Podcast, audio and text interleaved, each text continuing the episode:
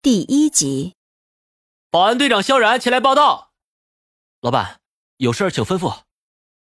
哎呀，萧然，时间来不及了，赶紧带我三个小姨子跑路。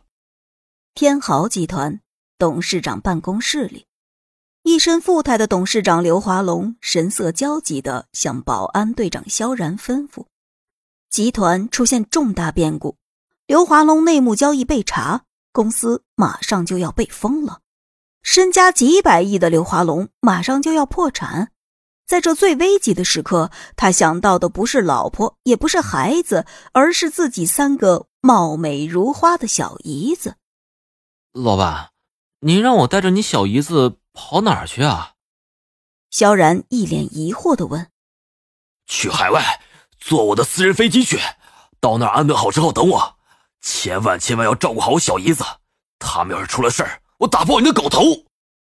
是老板放心，萧然一定完成任务。萧然站得笔直，甚至还敬了个礼。他和刘华龙都是老兵了，当年就是刘华龙提携萧然进的特种大队。去吧，我的小姨子们已经在飞机上了，你立刻赶去机场。是。萧然答应着，但是忽然感觉有些不对。老板说的是跑路，那是不是就不能回来了？于是萧然问道：“哎，老板，我送他们过去之后就能立刻回来吗？”“不行，你这辈子就别回来了。老子准备的钱够养你们一辈子的。”“啊，这个不行啊，老板，你知道我……你什么你？我知道你在惦记什么，不就是你那个白月光吗？一个渣女而已。”你惦记他做什么？大不了我把小姨子分你一个。哎，不是，老板，我不是这个意思。我行了，别说了，赶紧走，再晚一会儿飞机就要被扣了。萧然还想再说什么，但是直接被刘华龙给推走了。虽然不舍，但萧然也只能前往机场。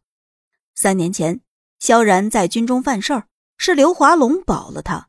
后来离开部队，又是刘华龙收留了他。母亲重病，也是刘华龙给的医药费。所以这刘华龙对萧然可以说是恩重如山。